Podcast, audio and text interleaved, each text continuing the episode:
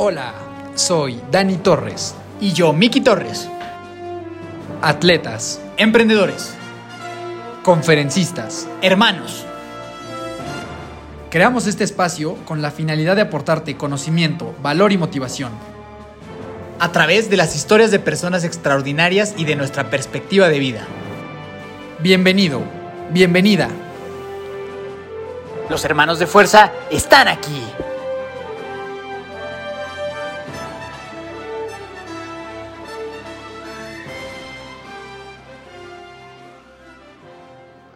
Mi querida y adorada familia de fuerza, ¿cómo están todos? ¿Cómo están todas? Daniel Torres, Dani Torres, muy feliz de estar con ustedes otra vez en este tu podcast favorito, hermanos de fuerza. Miki, por favor, saluda a toda nuestra familia antes de presentar a la grandísima invitada del día de hoy. Mi amada, adorada, venerada familia de fuerza, aquí Miguel Torres. Miki Torres, muy feliz de saludarlos el, día de hoy en otro martes. En otro martes, sí, dije martes, porque, pues bueno, por las Pascuas nos ganó ahí un poquito, pero pues por eso no tuvieron episodio ayer y lo lamentamos. Pero el día de hoy tenemos un tremendo episodio con una super invitada. La verdad, estoy súper emocionado porque ya escuchen esta, esta gran conversación. Así que, pues bueno, mi querido Dani, por favor, platícanos quién está el día de hoy con nosotros. Efectivamente, en esta ocasión tuvimos la oportunidad de platicar con Sonia Chávez. Sonia es corredora y emprendedora.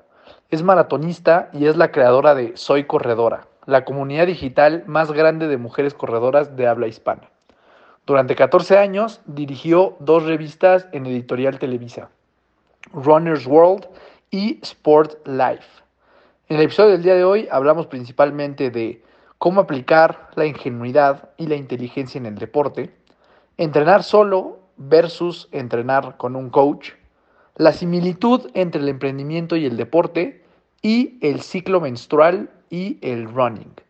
De verdad es una conversación espectacular que no te quieres perder. Sin más, te dejo con este épico episodio con Sonia Chávez. Mi estimada Sonia, ¿cómo estás? Bienvenida a Hermanos de Fuerza, a tu casa. ¿Cómo estás el día de hoy? Perfecto y feliz de que me hayan invitado a platicar con ustedes, ¿eh? No, pues un honor para nosotros tenerte eh, por acá, Sonia. Eh, y para que la gente te vaya conociendo, vamos a hacerte las ya típicas y famosas preguntas de fuerza. Son preguntas breves, eh, unas más profundas que otras, para que la gente vaya sabiendo un poquito más de ti, ¿va? Perfecto. Venga, ¿cuál es el mejor consejo que te han dado o que has escuchado?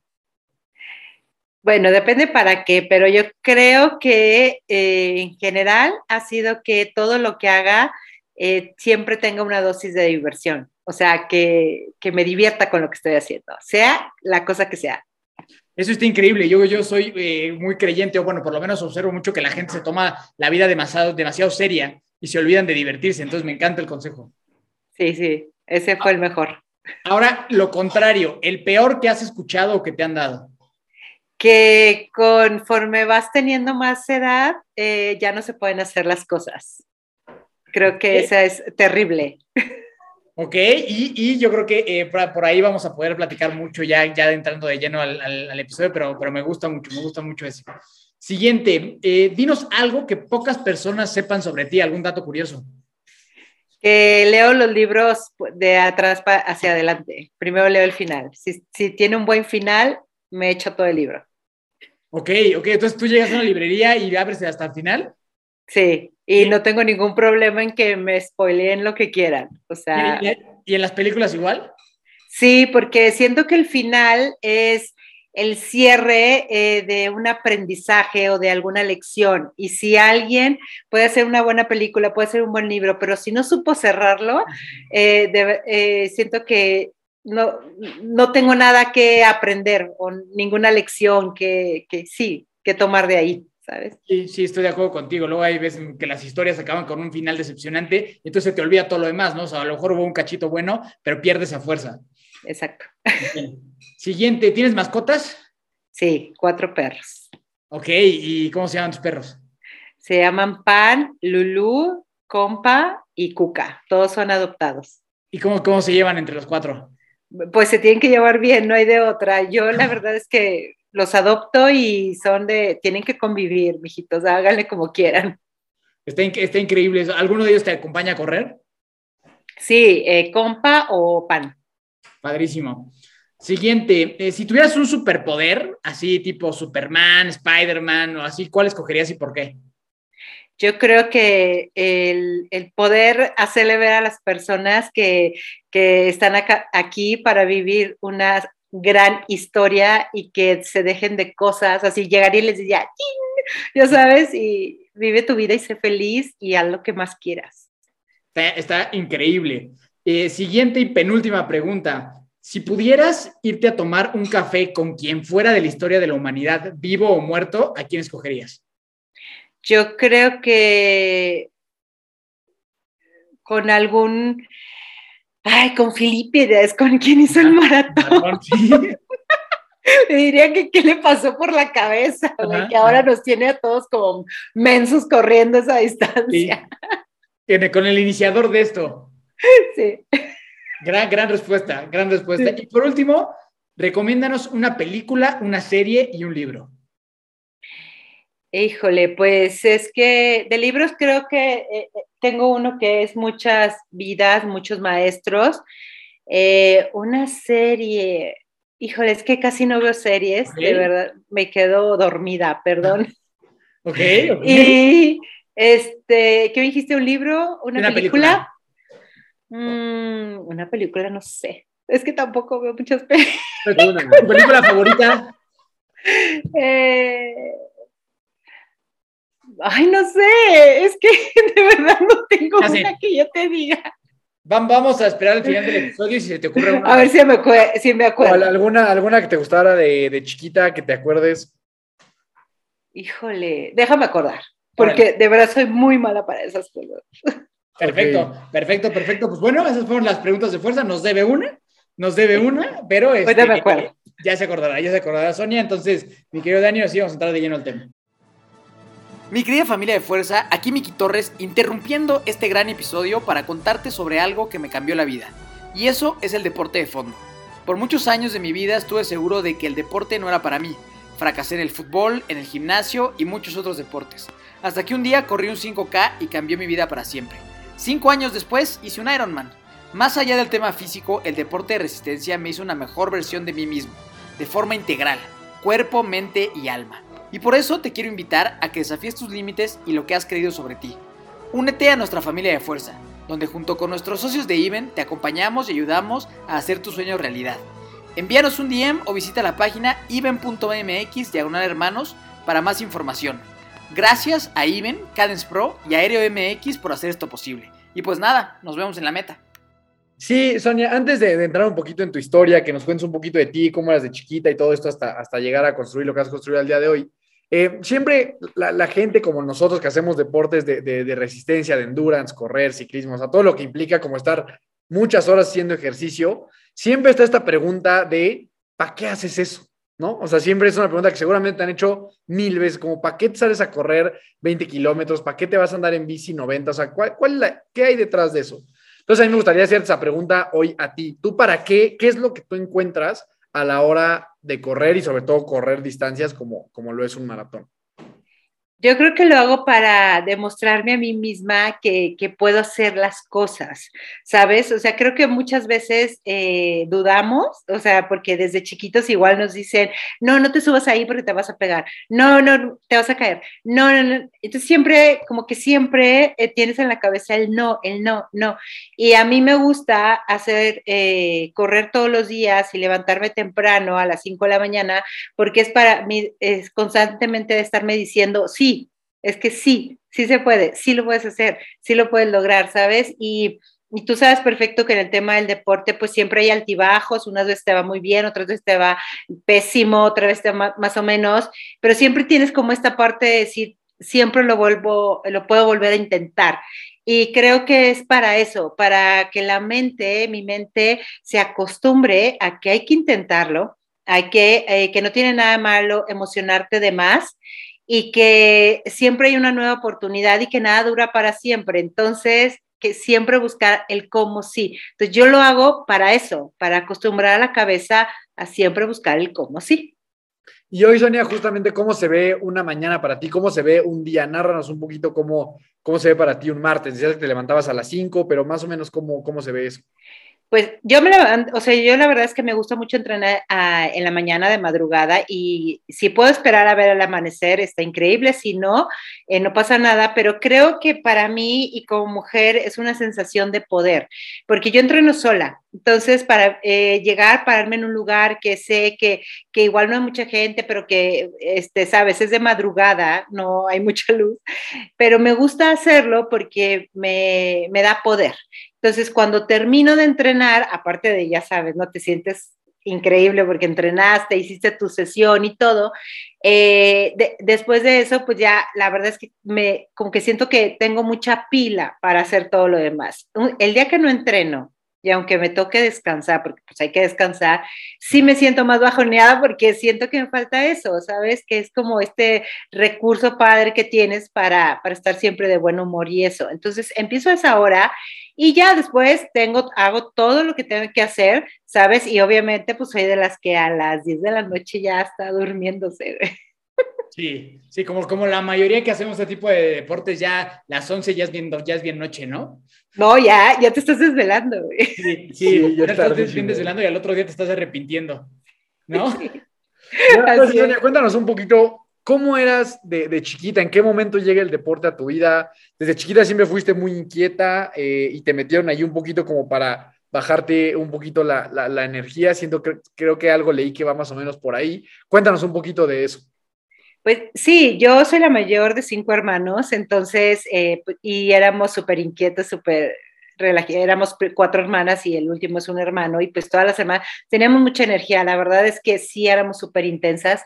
Y yo empecé a hacer deporte desde chiquita, empecé primero pues con ballet, pero eso no se me dio, entonces eh, después seguí con gimnasia olímpica y estuve haciendo mucho tiempo eso hasta que a los 14 años eh, mi mamá me mandó literal a correr porque obviamente tenía muchísima energía, ¿no? Decía mamá, ¿qué hago con esta niña? Y de hecho me mandó al doctor y le dijeron, bueno, esta niña tiene hiperactividad y no sé cuánto. Y llegó un doctor que le dijo, ¿sabe qué, señora? No tiene nada su hija, lo, o sea, le funciona la cabeza mejor que al doctor que le dijo que tenía que medicarla, que tenía que hacerle miles de cosas.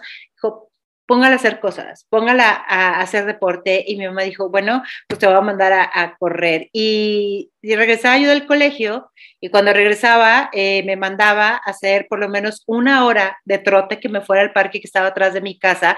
Ella corría, pero no corría, no corría así de que ya esas maratones y esas cosas, no, pues corría, pero me decía, vete atrás al parque a correr una hora. Entonces lo hice, y, de verdad me encantó, porque además era, imagínate, la adolescencia, entonces era, déjenme en paz, una hora, no quiero saber de nadie. Y, y pues mi primera carrera fue un, medio maratón a los 16, creo. Y, y, cómo se llama, y a partir de ahí, pues me encantó, me abrieron las rodillas a los 19 y, y desde ahí sí eh, corro. Entonces, la verdad es que soy la más feliz haciéndolo y, y no tengo, no tengo problema, pero eh, creo que el deporte es un recurso muy, muy, muy bueno para cuando estás en esa etapa y, y necesitas sacar toda esa energía. ¿no? Sí, oye Sonia, y ahí cuando empezaste a correr a los 14 años, eh, ¿tenías noción de eso, de que existían medios maratones, maratones, o era nada más como tú te echas a correr y ya? No, hombre, que iba a tener noción. O sea, no, la verdad es que te echas a correr y ya. Y un día, está, digo, yo soy de Torreón, viví en Torreón y y un día en, en un club eh, que estaba ya en Torreón, que se llama el Club Campestre, había un, un 21K y pues resulta que pues todo el mundo se estaba inscribiendo y dije, ay, bueno, pues yo me voy a inscribir, total, ¿no? Y, y lo corrí, no sabía ni quién me había metido, pero pues me encantó, me encantó hacerlo, me encantó recorrer la ciudad corriendo, ¿sabes? Porque yo lo único que hacía era correr en el parque y darle vueltas y, y, a partir de ahí, bueno, empecé a conocer los cronómetros, ya sabes, y que apenas empezaban a llegar algunas, algunos tenis ya de que, de, más de deporte y eso, pero no había de running como tal hoy, no había este, tus relojes así, nada, cero. Entonces era como, órale, está divertido y además lo que me encantaba era que antes nosotros veíamos a los corredores como, ya sabes, como estos personajes que, que, que bueno, no son de otro planeta casi creo, porque pues, eran los que corrían mucho y así, y el que pudiera participar mucha gente, de verdad, era como padre, y pues a mí me encantó la experiencia. Y después ya que estudié en la Ibero, pues ya, eh, ¿cómo se llama? Fui parte de la selección de atletismo de la Ibero y pues ahí me encantó mucho más. Oye, Sonia, y, pero, pero escuché por ahí, algo dijiste de tus rodillas a los 19 años. Sí. ¿Qué, ¿Cómo estuvo esa onda? Me operaron a los 19 porque yo tenía una cosa que se llama condromalacia. Esas de cuenta se te acaba el cartílago, así en términos así más generales, es tienes el fémur y, y, esta parte que une el fémur con lo demás, pues hay un cartílago aquí y se acaba. Y cuando se acaba, pues está chocando todo el tiempo y todo el tiempo te está doliendo la rodilla y lo que hacen es restablecer pues el cartílago y ya para que puedas volver a, pues que no te duela. Y me lo operaron a los 19 porque, te digo, estaba corriendo yo mucho sin ton son, yo no hacía fuerza, no hacía nada de lo que hoy se te pide para ser un buen deportista. Y, empecé a correr mucho, mucho, mucho. Y un día después de una caída, eh, pues se me lastimaban mucho las rodillas y fui con el doctor literal y me dijo, Sonia, sabes que tienes ya súper desgastado y esto no se va a quitar a menos de que te opere. Y me operaron a los 19 y desde entonces yo no he tenido ningún problema con las rodillas, a pesar de que me dijeron que no, que pues no podía volver a, hacer deportes de contacto porque obviamente eh, pues me podía lastimar. Entonces dije, no manches, tengo 19, ¿sabes cómo? O sea, por supuesto que no voy a dejar de correr. Y entré a una terapia y ahí conocí el gimnasio, ahí conocí que había que hacer terapia, que había que eh, hacer también fuerzas y quería ser una buena corredora. Y, pues fue una, fue una gran lección que hasta el día de hoy eh, sigo haciéndolo para poder, este, pues para poder seguir corriendo, ¿no? La fuerza es algo súper importante y lo sigo haciendo.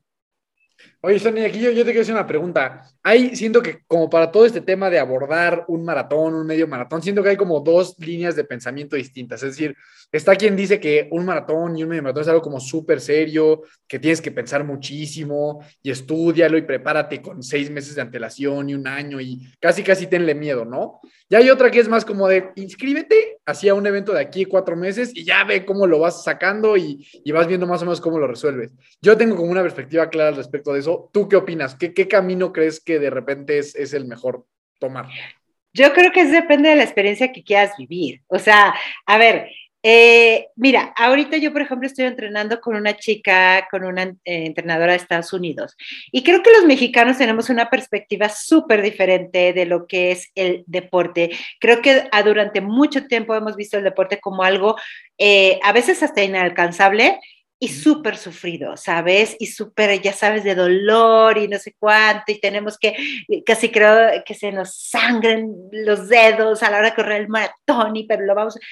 Y creo que hay que ponerle un poco de diversión, ¿sabes? O sea, sí hay que tomarnos en serio las cosas, porque al final, a ver, si tú quieres hacer un maratón, maratón no lo hace cualquiera, la verdad, si no, esto estaría lleno de maratonistas. Y además, el maratón, pues sí implica un trabajo este, pues más fuerte porque vas a llevar a tu cuerpo a un cierto, eh, vas a superar un, límite, ¿no? Y, vas a llevarlo a hacer cosas pues más extraordinarias. Quizá un medio maratón no tanto. ¿no? Pregúntenle a Filipides justo. Claro, claro, pregúntenle. Quizá un medio maratón no tanto porque es como más fácil de lograr o, o un 5 o un 10, porque todo eso lo puede lograr cualquier persona. Pero un maratón creo que sí tiene que tener ya pues una mayor conciencia pero también nunca debes de dejar de perder esta parte de divertirte, de verlo, a menos de que seas Kipchoge o alguno de estos que, tiene que subir a un podio ni porque vive de esto y porque, bueno, o sea, es un atleta de estos elite, pues la verdad es que tú lo haces pues más para, para divertirte, ¿no? Para, para, para vivir el deporte. Y creo que este, es depende de la experiencia que quieras, ¿no? Digo, conocemos historias de gente que se paró, corrió y dijo, no sé ni cómo lo hice. Y luego conocemos gente que lleva años preparándose y que nomás, o sea, dice, de aquí no puedo pasar. Y además creo que el deporte es un súper espejo de lo que tengamos acá en la cabeza. Entonces, este, creo que hay que, o sea, Creo que hay pruebas como un Iron, como un maratón, que sí hay que tomarnos en serio, pero que siempre hay que divertirnos en todo lo que hagamos. Sí, exacto, pero justo como que yo pienso eso, que de repente siento que hay gente que tiene tanto respeto y tanto análisis a un maratón, que le dan uno, dos, tres, cuatro años y sigue analizando la, la, opción de hacerlo. Y a lo mejor hay alguien que dice, pues mira, me voy a meter y en seis meses veo cómo lo resuelvo. Y de repente a lo mejor, ok, en la primera competencia a lo mejor no le va tan bien como esperaba, pero ya se enganchó y entonces ahora sí le da la seriedad que necesita. Entonces ahí empieza a mejorar muchísimo. Pero yo siento que hay veces que con que te inscribas a un evento sin saber mucho y le des ahí un poquito de la seriedad que, que necesitas, post evento, es muy probable que entonces ya ahora sí le des como como esa formalidad que requieres, ¿no? A diferencia de a lo mejor estar contemplando y o sea, porque la verdad es que si, si, lo pones a pensar fríamente, hacer un triatlón, hacer un maratón, hacer un medio Ironman, un Ironman, pues es una locura, la neta, o sea, tanto análisis va, va a decir que digas, como que ¿por qué yo haría esto? ¿no? ¿Por qué pondría mi cuerpo en esta situación? Y siento que cuando nomás te inscribes y no la piensas tanto y te das un tiempo ya con un deadline de una competencia, entonces como que es más fácil que lo saques adelante y después de eso, entonces ya darle como la, la formalidad que, que, requiere, ¿no? Porque es mucho más fácil que te sorprendas de lo que eres capaz de hacer, claro. a que si lo estás pensando tanto, ¿sabes? Pues obviamente te va a ganar el miedo y vas a dudar más veces que si llegas y dices, a ver, yo quiero lograr esto y pues ahí le voy viendo, ya sabes, y claro, te vas a sorprender porque es mucho más probable que veas así una cosa extraordinaria a que si lo estás pensando tanto, ¿sabes? Eso sí. Pero yo, yo le diría a la gente que lo está pensando y que a lo mejor no tiene ningún background deportivo, que le haga un 5K, o sea, que empiece Exacto. con el que el 5K se lo aviente así, ¿no? Y luego... Y luego no, y que sienta la maravilla que es competir. Exacto, exacto. Sí, es que tienes que competir. A mí, a mí, sí. a mí eso fue lo. Yo, la, yo me inscribí un 5, hice mi primer 5K, lo hice en 50 minutos, pero me enamoré de la experiencia de, de haber competido, o sea, la experiencia de pararte en una línea de salida y llegar a una meta literal, yo estoy convencido que te cambia la vida. Totalmente, así hagas un 5K. Exacto. Exacto, y ahí es donde yo creo que a veces la ingenuidad juega muchísimo a tu favor. O sea, la ingenuidad de la neta, no tengo idea qué estoy haciendo en esta línea de salida, no entiendo nada, no sé, no sé si hay agua, no sé si no hay agua, no, no sé qué estoy haciendo aquí. Pero cruzas esa meta y dices, wow, ahora, ahora sí ya le voy a meter seriedad, ¿no? A veces siento que esa ingenuidad de, y esa inocencia de no saber, no tener idea de lo que estás haciendo, después te puede poner en una posición como muy favorable, ¿no? Y además, a ver, estos deportes te van a dar una medalla. Entonces, obviamente, vas a ver tu medalla y vas a decir, híjole, a lo mejor nunca has tenido una medalla, imagínate, ni un diploma. Entonces llegas y ves eso y dices, guau, y alguien me está reconociendo. Entonces eso también por ese lado te puedes enganchar. Sí, exacto. O sea, nosotros, por ejemplo, nuestro primer triatlón fue así, o sea, fue como un desayuno familiar que alguien dijo, hay que hacer un triatlón y por pura presión social de que todos dijeron que sí, pues ya también yo dije de que pues órale, vamos. No tenía ni idea, yo en la carrera llevaba mi bote de agua porque no sabía que iba a haber hidratación. O sea, no tenía idea de lo que estaba haciendo, nunca había nadado en el mar, o sea, algo caótico, pero eso, el estar en esa situación tan incómoda y con tanta ignorancia, me hizo posterior a eso entonces ya hacer más competencias y, y, y todo esto, ¿no? Entonces creo que la gente que nos está escuchando, yo soy un fiel creyente de que si le sacas provecho esa ingenuidad y un poquito de esa presión que de repente hasta la sociedad puede ejercer, lo que hay después de eso puede ser maravilloso, ¿no? No, abres una puerta que después no vas a querer cerrar. Exactamente. Claro, sí. Exacto. Yo estoy de acuerdo, pero sí, yo sí le metería un poquito de conciencia, no te metas al mar si no sabes nadar, porque si no... Ah, no, eso no. Pasa lo, pasa lo contrario, que la pasas fatal y no quieres volver a pararte en una línea de salida jamás. No, no, no, o sea, eso, eso digo, está más que claro, güey. Sí. O sea, sí hay que entrenar. Un, un, pequeño equilibrio entre ingenuidad y, y, inteligencia exacto, y análisis, exacto, ¿no? Exacto, y, sí hay que entrenar. Oye, Sonia, y después pasas ese, ese, primer medio maratón, te operan las rodillas, estudias en la, en la Ibero, ¿y cuándo llega el primer maratón? Justo hablando de este tema, ¿cómo llega para ti el primer maratón? ¿Ya pensado, ya más consciente o también fue así como de que, pues ahora es lo que sigue? No, sí fue consciente. Te voy a decir por qué. Porque después, cuando yo entro a la Ibero, empiezo a competir, pero en pista. Entonces, yo vivía el atletismo como tal. Entonces, o sea, porque una cosa es el running, ¿no? Sí. El que ahora hacemos, y otra cosa es el atletismo. Sí, y yo hacía, yo hacía atletismo y competía en pruebas de 800, de 1500, de 3000 y de 10000. Entonces, me ponían en todas esas para que yo era como más buena para esa parte y allí duré un montón de años. Y mi coach era de los que primero hay que explotar la velocidad y ya después eh, te metes al tema de la resistencia y la distancia. Entonces, realmente yo vine haciendo mi maratón, ay, hace 10 años, hace 10 años sí. que fue a Nueva York, y fue así como, lo retrasé porque, porque yo era como más de competir en pista, ¿sabes? O sea, a mí la pista me encanta, y como que me, hasta que fue así como de sácale el mayor provecho, o sea, explótala y después ya métete a todo lo demás. Ya, y fue hace 10 años.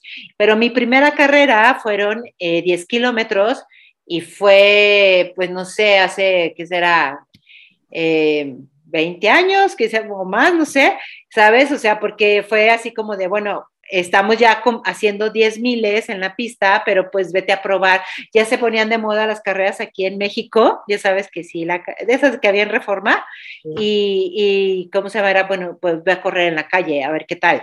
Y, pero porque yo todo el tiempo corría en pista. Pero ¿cómo te fue? Seguro te fue súper bien porque traes una sí, para correr sí, sí, y, y fue de verdad que ahorita lo que dices de, de, vayan y prueben una carrera sin saber, era literal yo igual, porque era así como, güey, siempre estoy dándole vueltas, ya sabes, a los 400 metros, y era como, no manches, güey, estoy cruzando Polanco, ¿qué es esto? Ya sabes, y, yo iba súper emocionada, no sé ni qué era, pero era como, güey, qué padrísimo, y sí, me fue muy bien, no me acuerdo, creo que sí, como 46 o 40, no sé, güey, pero así era, o sea, de verdad, algo muy, muy padre.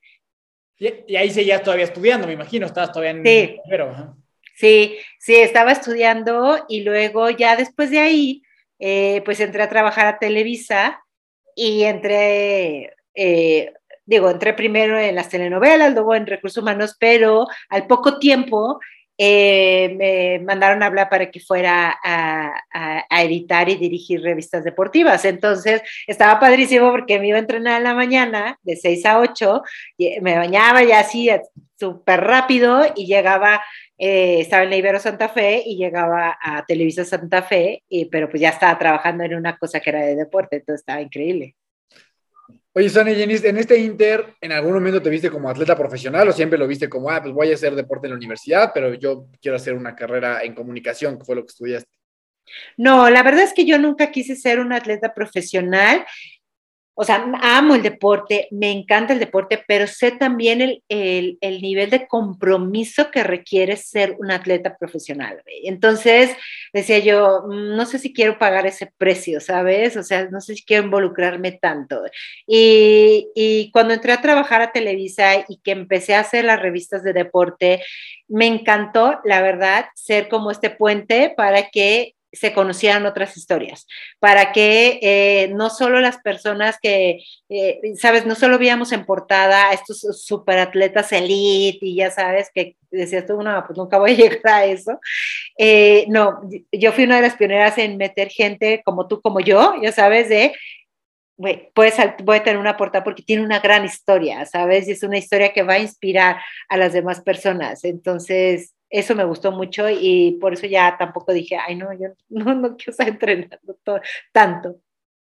Y, y, y, a nivel deportivo, entonces sales del Ibero y quién te entrenaba después? ¿O cómo seguiste entrenando? Ah, bueno, seguí entrenando con mi coach, con Fabricio, que fue el coach que tenía en Libero, y después, como ya estaba trabajando en, en revistas deportivas, pues probé varios entrenadores, haz de cuenta, era como, a ver, ya conozco este sistema, conozco este, con este, y tuve varios entrenadores, pero tú sabes perfecto que ya luego llegas un tiempo en el que tú dices, pues ya me la sé, ya me, o sea, no que me lo sepa, pero conozco mi cuerpo, sé que lo, sé que le funciona, ¿sabes? Y, y también que, qué tipo de objetivos quiero ahorita como, como deportista, ¿no? Si no estoy aspirando a tener una prueba que me vaya poner como, ya sabes, este, en, algo que sí tengo que ser más constante o más, este, llevar un programa más específico, pues la verdad me puedo entrenar yo sola. Pero y mucho tiempo me entrené sola eh, y luego me entrené en, ¿cómo se llama? Me dijo, tuve la oportunidad de estar con personas como Benjamín Paredes, como este, eh, Germán Silva, como Fer Salazar, o sea, tuve varios entrenadores y ahora decidí, este, ¿cómo se llama? Estoy entrenando con esta chica desde hace seis meses, eh, que es una corredora y atleta élite en Estados Unidos, y la verdad me está funcionando. Y luego, como por un tema, pues ya sabes, en este rollo, cuando llevas tanto tiempo en el deporte, pues también tienes que eh, pues usar estrategias mentales para no aburrirte, ¿no? Y para no estar como siempre en lo mismo. Y entonces ahorita me está funcionando mucho entrenar con ella. Ahí, Sonia, creo que tocas un tema muy, muy importante, muy interesante que tiene que ver con esto, ¿no? qué camino tomar, a lo mejor pensando más en alguien que va medio iniciando, que no lleva a lo mejor mucho en el deporte. Tomar el camino de, pues yo ya medio sé qué, qué hacer y pues me echo a correr de repente un día sí, un día no, y los fines de semana corro largo, o tomar el camino de sí asesorarte con entrenadores pues calificados. Tú en esta, en esta experiencia que tuviste de los dos mundos, ¿cuál consideras que, que es mejor? No, definitivamente tener la guía de alguien te va a ayudar muchísimo. Te voy a decir por qué. Porque, mira, yo, eh, aunque yo tengo una certificación como entrenadora, no es lo mismo. O sea, no es lo mismo entrenarte tú, porque, porque tú al final, pues, te, te das tus, ya sabes, tus premios antes de tiempo. Entonces, entonces, no, o sea, la verdad no te funciona. Yo sí creo, pues sobre todo las personas que están empezando, sí deben de tener un entrenador. O sea, sí es, o sea, de ley. ¿Por qué? Porque estás aprendiendo el deporte y, estás aprendiendo a conocerte a ti mismo y a ti misma sobre cómo vas a reaccionar, ¿sabes? ante estos nuevos estímulos que está teniendo tu cuerpo y, y, obvio tu mente. Entonces, sí tienes que tener un entrenador, pero también lo tienes que tener cuando tienes un objetivo y así sea incluso hasta bajar de peso, o sea, sí funciona. ¿Por qué? Porque vas trabajando, en el deporte uno trabaja la paciencia, trabaja la constancia, la perseverancia, o sea, está todo el tiempo con esta disciplina.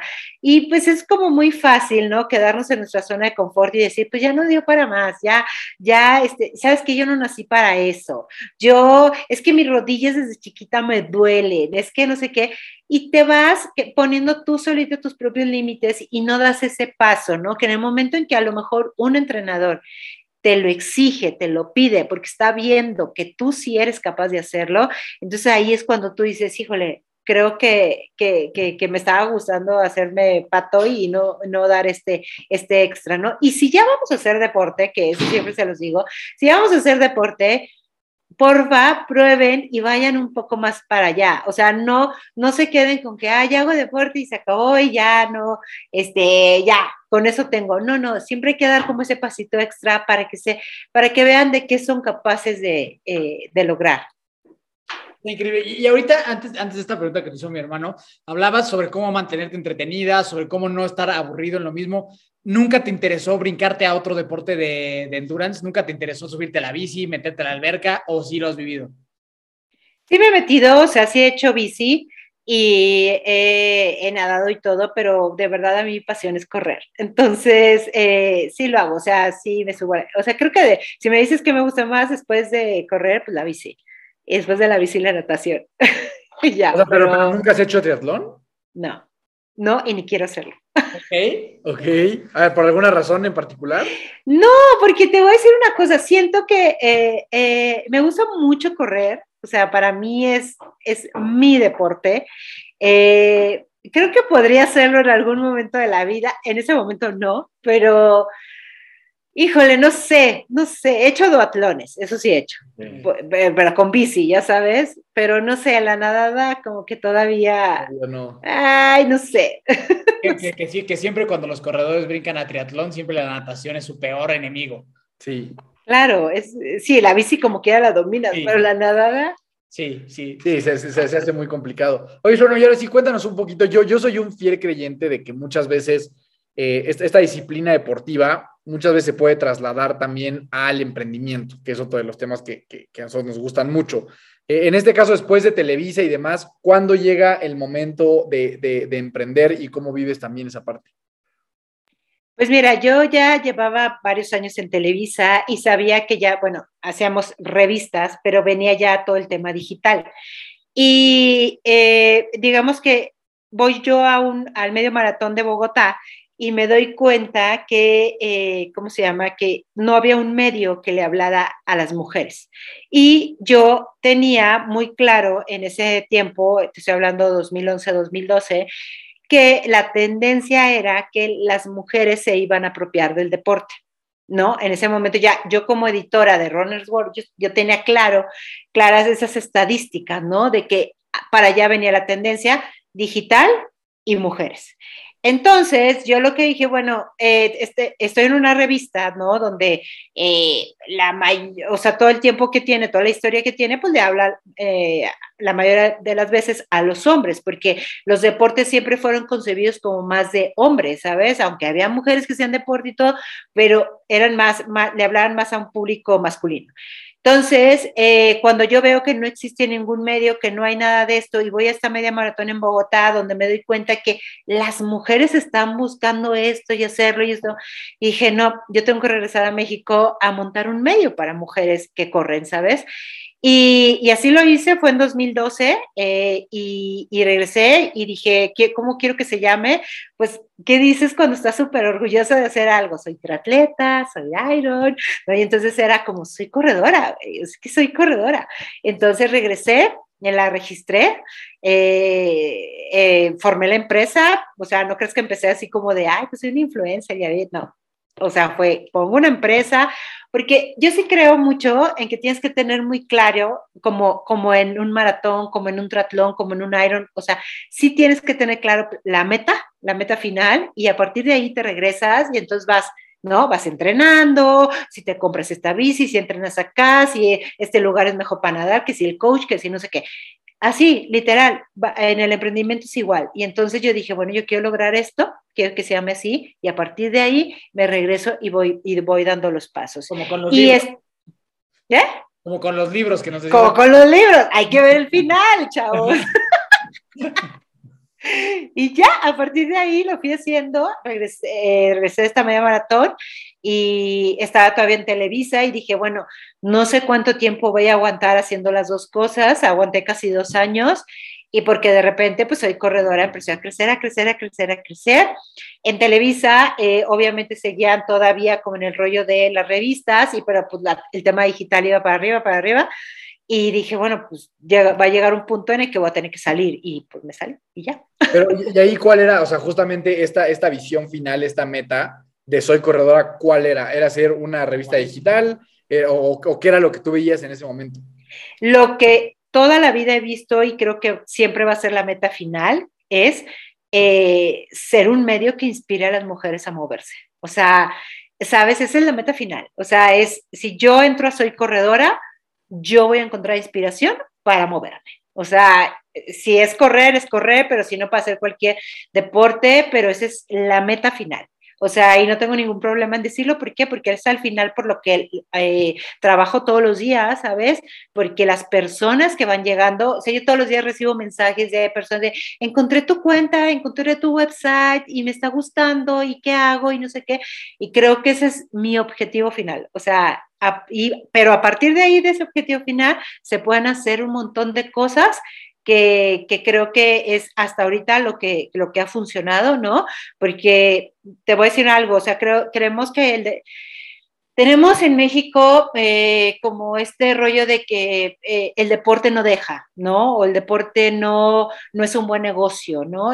o sea, puedo ser deportista y me tengo que matar entrenando para poder ganar dinero, pero luego después, ¿qué voy a hacer?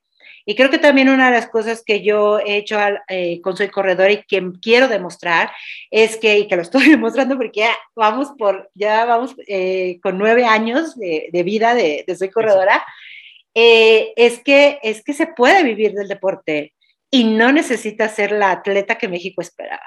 Entonces, esas cosas son las que quiero que la gente tenga muy en claro, que solo hay que meterle creatividad, chispa, diversión y que te esté gustando tanto lo que estás haciendo para que eso este, se vuelva un negocio, ¿sabes? Y, sea un negocio, ¿no? Que, te haga vivir este, bien y que funcione, pero que sobre todo tenga un propósito y que impacte de forma positiva a las personas.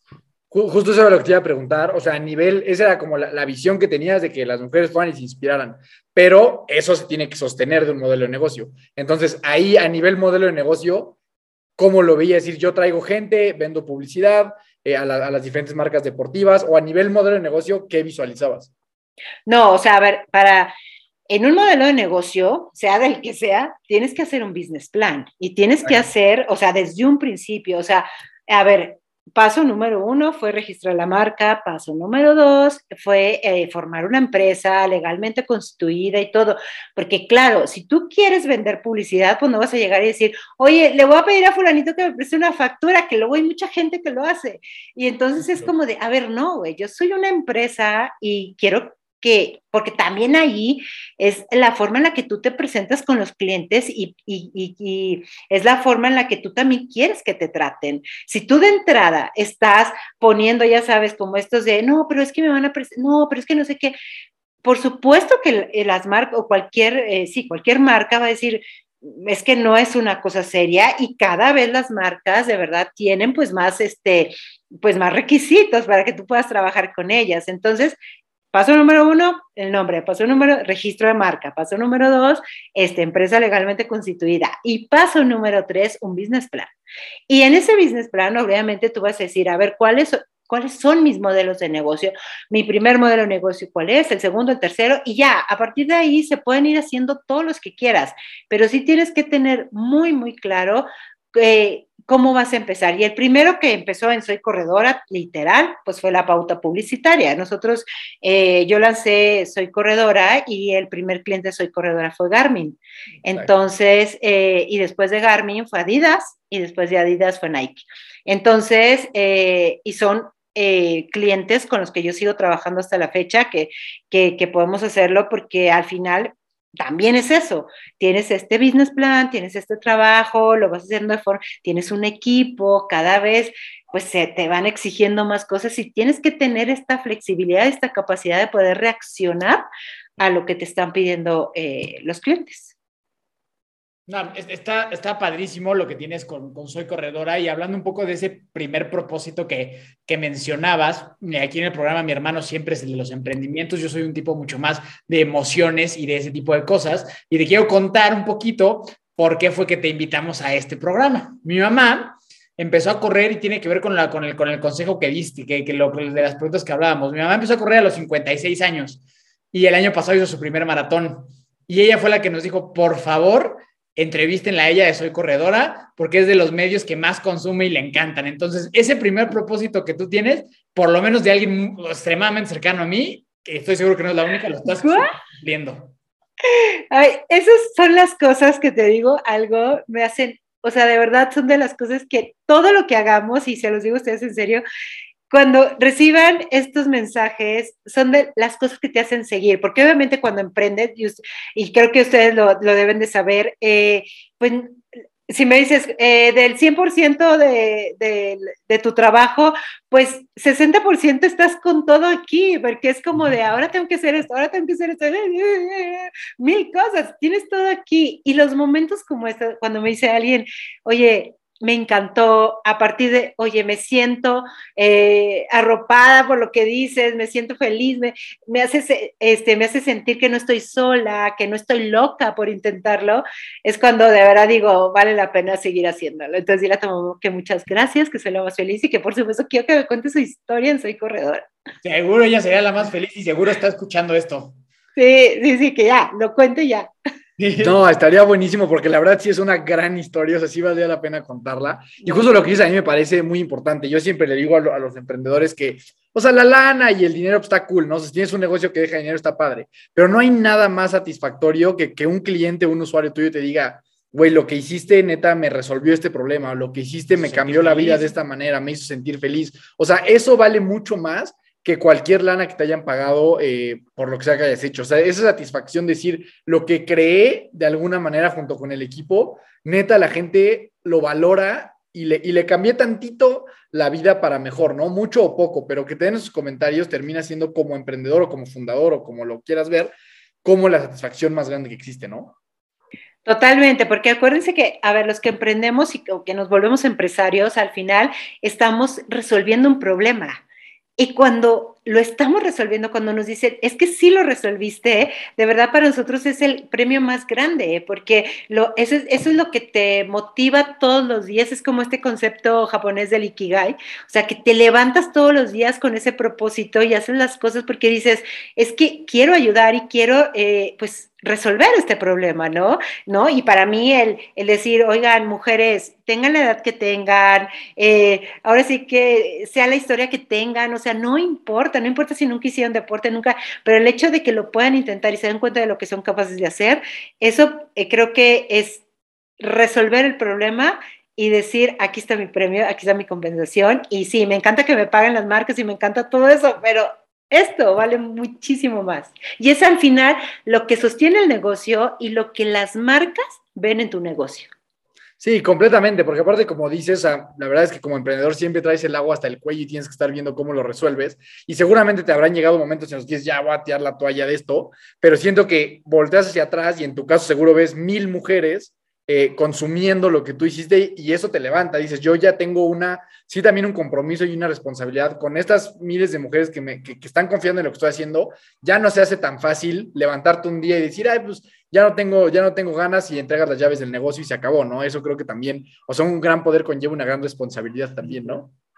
Totalmente. Y, creo que entre más pasa el tiempo y más todo, o sea, dices, híjole, lo que estoy haciendo, eh, mira, y es tan simple como el hecho de que uno puede decir, ay, bueno, ya tengo este negocio, está funcionando, le gusta a la gente, le gusta a las marcas, le gusta a todo el mundo pero te tienes que estar preparando de forma constante. O sea, no puedes eh, tirar la toalla o decir, no, ya, estoy en mi zona de confort, porque es como cuando haces deporte, ¿sabes? Es como cuando tú dejas de, ponerte metas en el deporte, pues empieza a bajar y va para abajo. Igual pasa en el emprendimiento. O sea, constantemente te tienes que estar preparando, aprendiendo y buscando nuevas metas, buscando nuevos negocios, buscando nuevas formas de llegarle a las personas. Y creo que, que que, eso, es, eso es lo más valioso de emprender. Y, si es en el deporte, de verdad, es, digo, yo no me arrepiento, si volviera a hacerlo, lo haría. Emprender en el deporte es, creo que una de las cosas más bonitas que pueden pasar. Sí, a mí esa combinación me encanta, el emprendimiento y deporte a mí me parece algo, algo fabuloso y nosotros muchas, muchas veces en el podcast hemos tenido grandes eh, emprendedores que a su vez son Ironman, este, hacen maratones, corren, o sea, de alguna manera sí hemos visto que hay eh, como cierta correlación entre un buen emprendedor o un buen ejecutivo y un deportista, ¿no? Al final yo creo que sí son skills que puedes trasladar de, una u otra, ¿no? ¿Tú cómo ves esa parte? O sea, que si, si tú compararas un poquito tu labor como emprendedora y, y la parte deportiva, ¿qué skills, qué, qué, qué cualidades crees que tienen en común?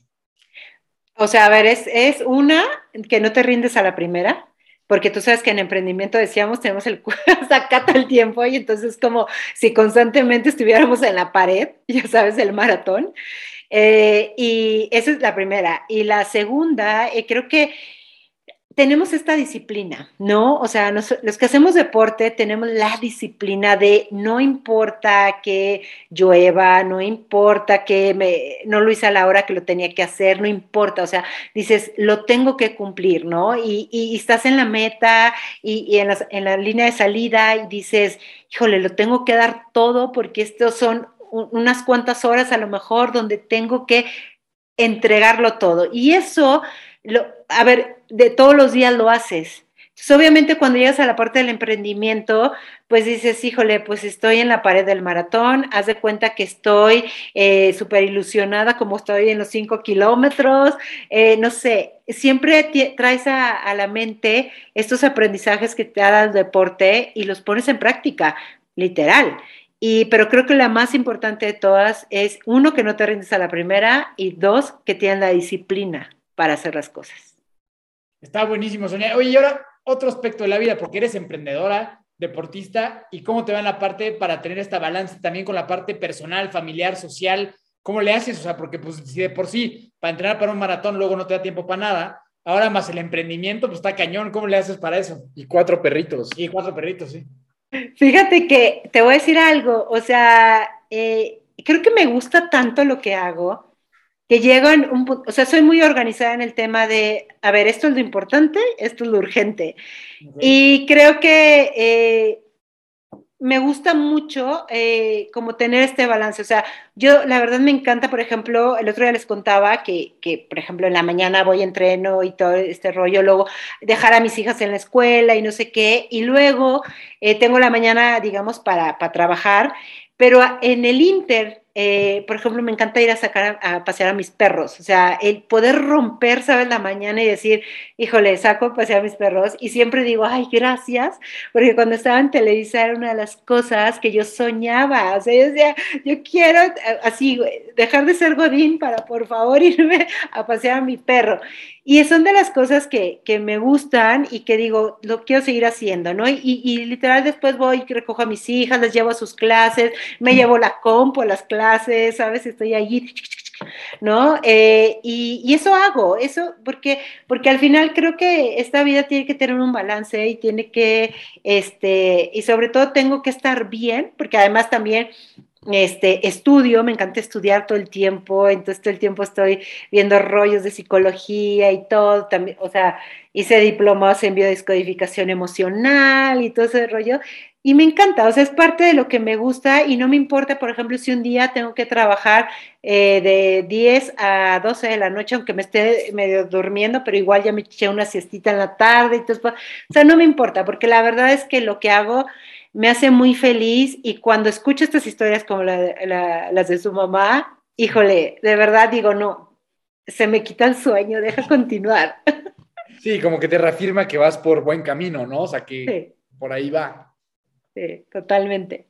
Está padrísimo, Sonia. Y ahora ya para ir un poquito cerrando, cuéntanos a nivel deportivo, bueno, yo tengo la duda, ¿cuál es la carrera que más te ha gustado hacer en tu vida? O sea, que digas, esta carrera ha sido mi favorita. Pues el maratón de Nueva York, por eso lo he hecho tres veces, pero ya lo voy a cambiar, ya va a, ya va a ser otro, porque digo, hay otra vida más aparte de, de, Nueva York.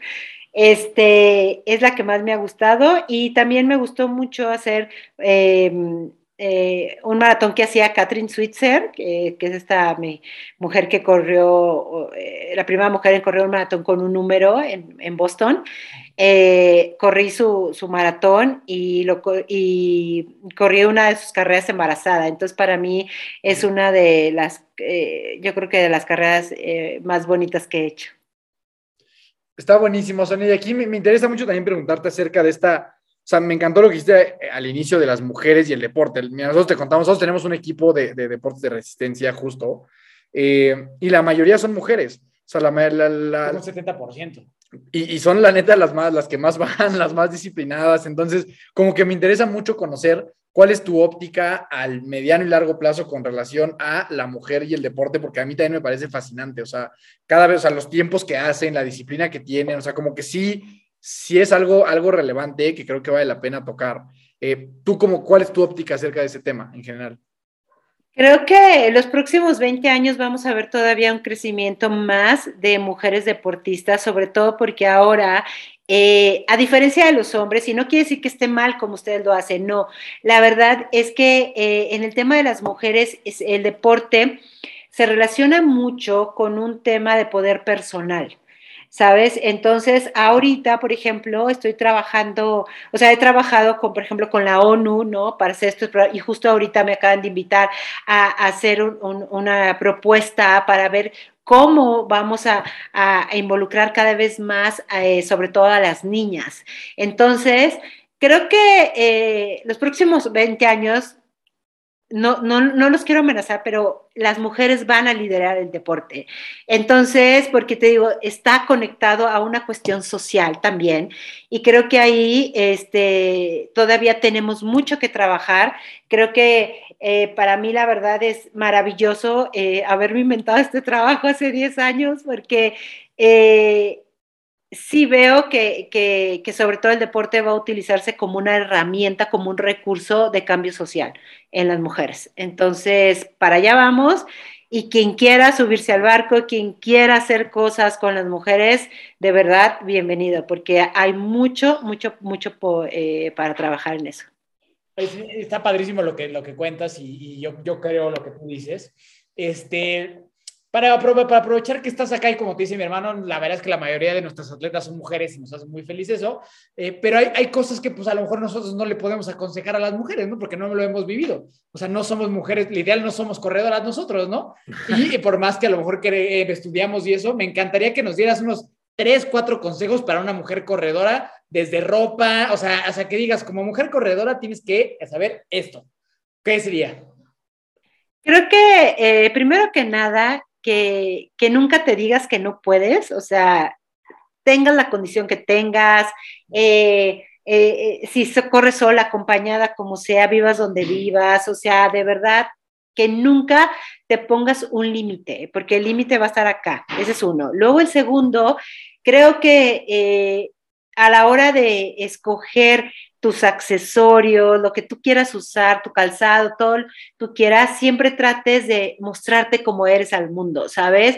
O sea, porque creo que luego estamos cuidando de que, ay, es que este reloj, este, no le, porque las mujeres somos muy así, ¿no? No le va a combinar con esto, no me fue. No, o sea, de verdad, muéstrate como eres, rompe las reglas en ese aspecto, ¿no? O por ejemplo, no sé, ay, es que no se usa que te pongas esto porque no sé, rómpelas, o sea, rómpelas. Eh, sé tú a la hora de, sobre, y sobre todo cuando compres algo, accesorios, calzado, ropa, lo que sea, siempre que trate de ser, eh, eh, como que trate de mostrar lo que tú eres, eso, es otra. Y luego el tercero yo creo que sería este tema de la parte fisiológica de las mujeres, que como tú dices, pues no soy mujer, entonces no entiendo nada, este, creo que eh, aprovechemos este tema del ciclo menstrual. Eh, creo que hoy por hoy se puede aprovechar, eh, estamos hablando más, estamos ya haciendo una conversación más amplia sobre este tema y sobre los beneficios que tiene para el deporte. Entonces, las chicas que todavía están en este tema del ciclo menstrual y que estamos y que lo vivimos y todo, pues creo que podemos aprovechar mucho eso para sacarle partido a, nuestro rendimiento, que ahí sí tenemos ventaja con los hombres, aunque parezca que, híjole, el cólico, híjole, no sé qué voy a hacer, no sé, no, de verdad, eso es una súper ventaja y creo que varias marcas ya están tocando el tema para, para, para, hablar sobre eso. Y las personas que ya no tienen ciclo menstrual, como puede ser tu mamá o puede ser personas más grandes, ¿no? Que dicen, híjole, pero es que yo quiero hacer todo, de verdad están en una condición, en una etapa de su vida maravillosa, porque tienen que entender que con los años se gana la resistencia, con los años eh, tienes una, una mejor condición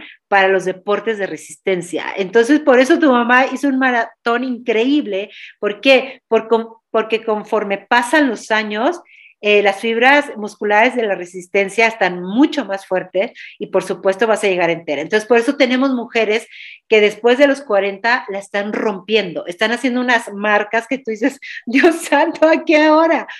es por eso, porque la, la resistencia está en su mejor etapa. Entonces, yo les diría que aprovechen que tienen un cuerpo que se mueve, que está perfecto, que no importa este cómo se llama si no tienen cuadritos marcados, que eso es lo de menos, está entero y con eso pueden hacer maravillas.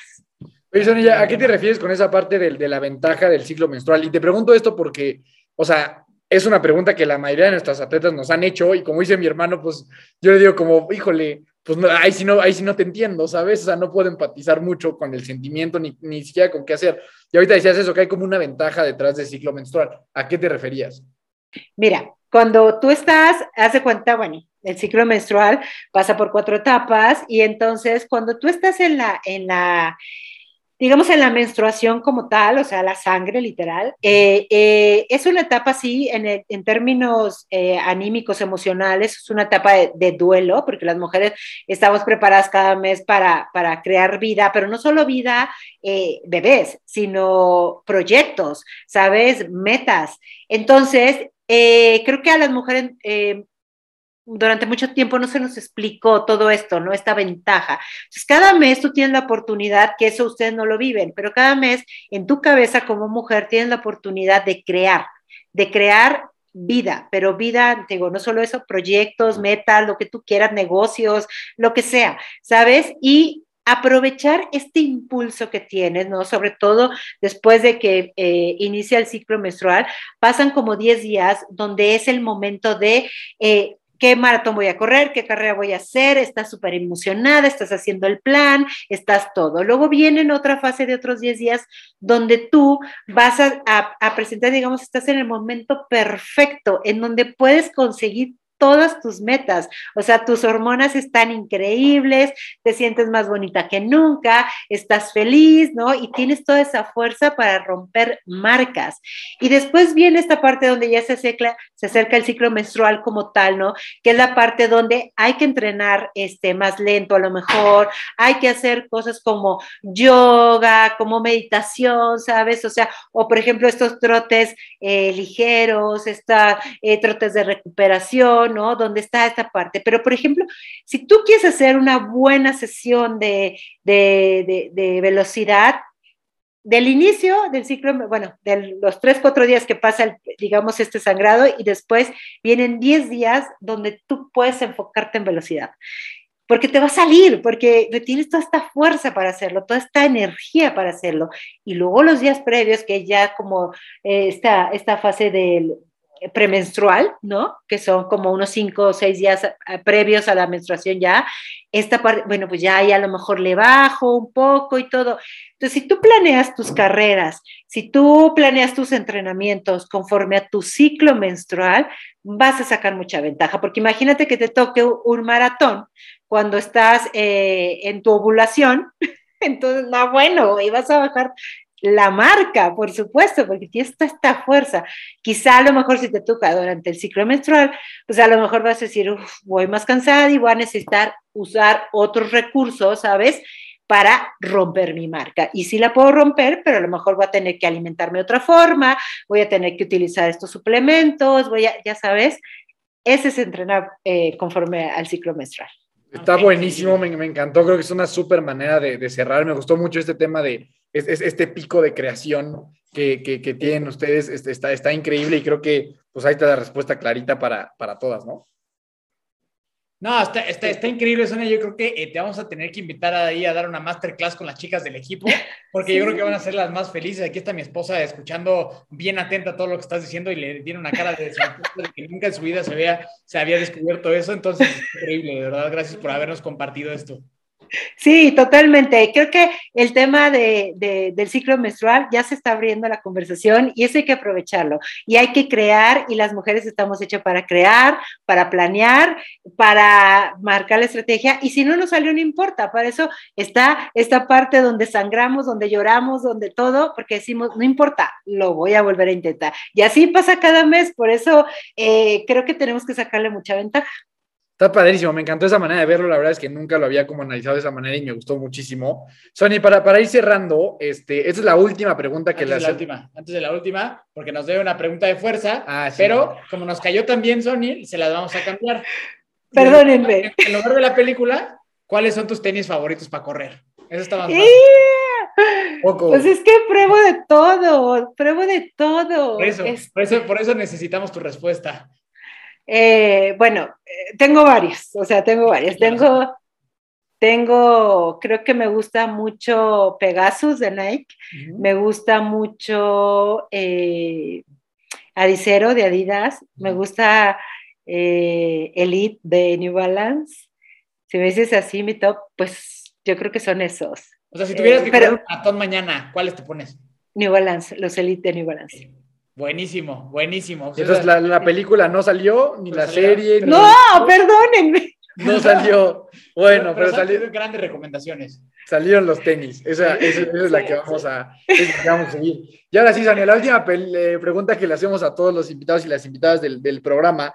Si tú tuvieras la, la capacidad, el poder de programar el primer pensamiento que tienen todas las personas al despertar, es decir, mañana todos van a despertar pensando esto que nos vas a decir. ¿Qué sería? No, o sea, creo que, y es uno que yo hago, ¿eh? quiero que la vida me sorprenda hoy. Ok.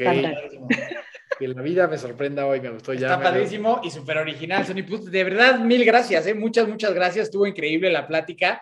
Y, para toda la gente que, nos está escuchando, vayan a seguir, soy corredora, o sea, no se van a arrepentir. Y, bueno, ¿a dónde te puede buscar la gente? Porque estoy convencido que más de una va a querer eh, contactarte después de esto.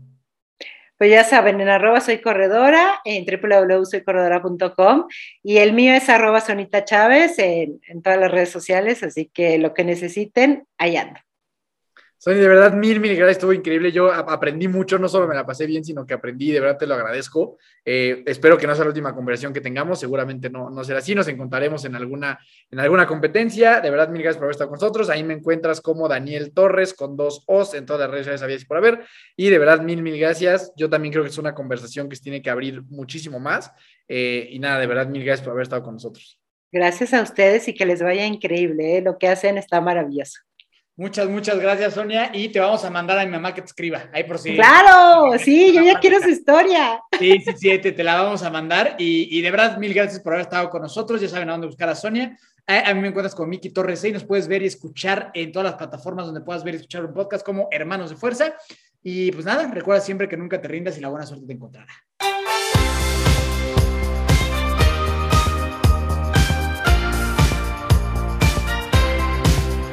Na na na na. Na na na na. Hey, hey, hey. Adiós.